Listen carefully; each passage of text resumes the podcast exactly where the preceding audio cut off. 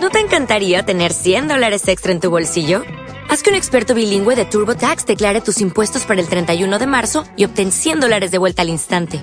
Porque no importa cuáles hayan sido tus logros del año pasado, TurboTax hace que cuenten. Obtén 100 dólares de vuelta y tus impuestos con 100% de precisión. Solo con Intuit TurboTax.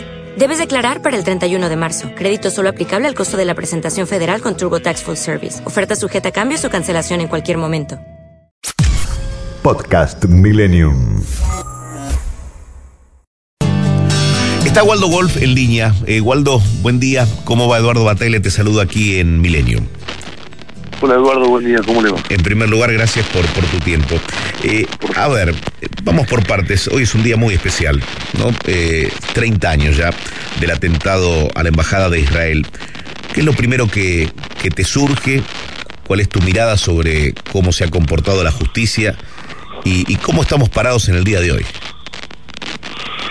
Bueno, yo puse un posteo en, mis redes.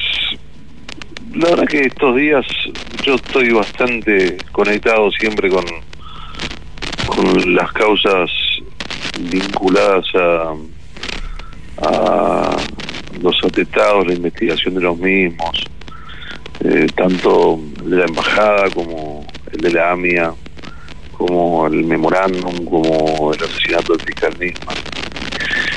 Y son días de, de, de primero de, de bronca, pero mucho más allá del atentado en sí mismo, que provoca bronca o, o tristeza, y tristeza, el, la matriz de impunidad que, que tiene nuestro país, sobre todo en el tema atentados, ¿no? Donde, donde las escenas de los hechos han sido eh, violadas, donde la impunidad producto de que el mismo que investiga eh, tiene ramificaciones con con algunos de los sospechosos. Así que es un día donde queda de manifiesto la impunidad de la Argentina, que no solamente ha ocurrido eh, en los atentados, la impunidad, la matriz de impunidad de ciertos sectores de, de del poder en la Argentina, ¿no? Eh, no va el presidente de la Nación al acto que se realiza eh, en la en la zona de, de, la embajada en Arroyo y Suipacha. Eh, va el ministro Martín Soria. ¿Qué, qué, te, qué te merece eh, esta presencia del ministro de Justicia y no la del presidente? Bueno, en realidad es lo mismo. Es una. Eh, me cuesta mucho mm, encontrar equilibrio para respetar la presencia de, de funcionarios de este gobierno, ¿no?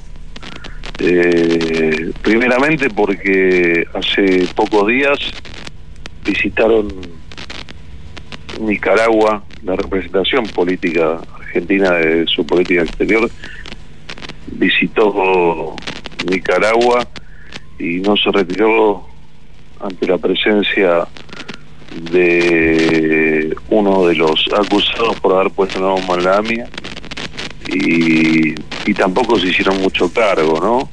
Eh, y,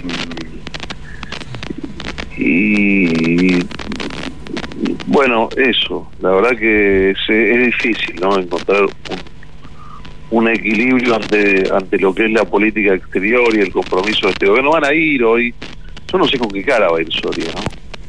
Eh, a, a, en representación del gobierno a decir que si hace pocos días abrazaba la presencia de, un iraní y, a mí la vocera presidencial me dijo que era un problema del Mossad encontrar a los asesinos este y no de no de la política argentina o de la representación argentina así que eh, bueno eso es la Argentina hoy tristemente nuestra Argentina no Waldo. Un cúmulo de, un cúmulo de, de, de, de locura, ¿no? de impunidad, de, fantocha. Muy triste. Eh, ponías en un posteo en, en Twitter, eh, presidente, entrega planes a los que tiran piedras y paga las vacaciones a los que aún pueden pagarla. Pero pisa tarifas, atrasa el tipo de cambio, cierra exportaciones y exprime a la clase media. ¿Crees que la puede dar vuelta? ¿Crees que arranca una nueva etapa en la gestión a partir de esta guerra a la inflación que mencionó el presidente? No, es, eh, la Argentina está viviendo una de las etapas más oscuras y más tristes de, de la historia. Yo lo, bueno, no, no, no, no hay. Es como que vos llames a los bomberos y venga uno con nuestras llamas. Eh, el, mismo gobierno que emite descontroladamente no puede declarar la guerra a la inflación. No hay ninguna posibilidad. Eh, la Argentina hoy es eh, es la imagen del canciller aprendiendo inglés eh, mientras es canciller y leyendo el discurso que le hizo hacer. Yo no sé si ustedes lo vieron.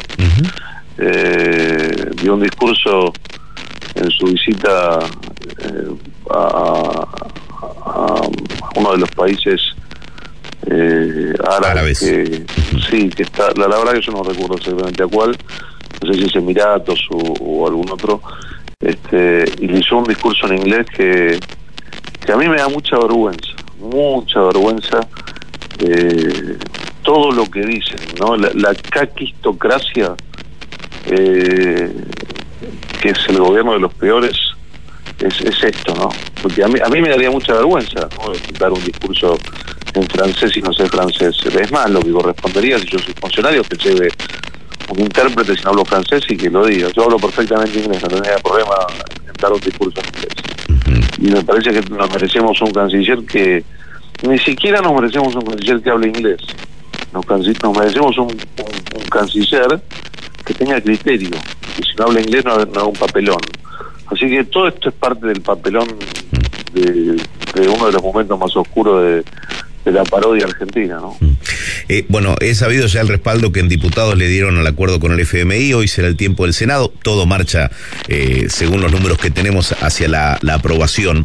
Eh, vos sabés que tenía aquí en, mis manos una encuesta, revelaba que el 57% de los argentinos, es decir, 6 de cada 10 de los encuestados por la consultora D'Alessio Irol, quiere un presidente para 2023 de centro derecha moderada. ¿Qué interpretación hace sobre, sobre el tema como diputado nacional del PRO?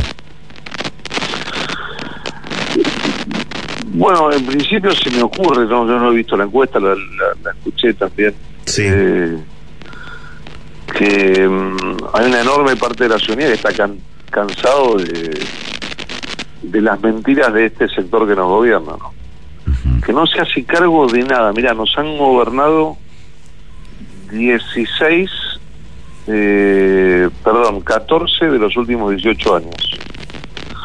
Nos han gobernado eh, 14 de los últimos 18 años el Poder Ejecutivo y, los has escuchado este año diciendo primero, bueno, todavía siguen, ah, pero Macri. Después fue, ah, pero la pandemia. Después fue, ah, pero el default. Ahora es A, pero el campo. Después fue A, pero la guerra. Nunca, nunca, yo no escuché al presidente de la nación tanto que le pedían a nuestro espacio, y está muy bien, nos pedían eh, autocrítica.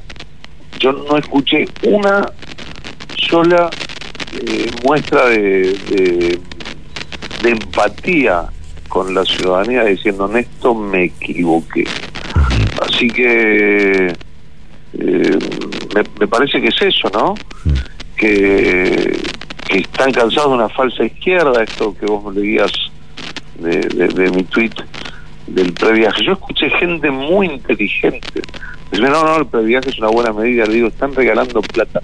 Cuando vos regalás plata sin respaldo, no es plata genuina que tiene que, es de ahorro, es papel pintado, eso te vuelve la inflación.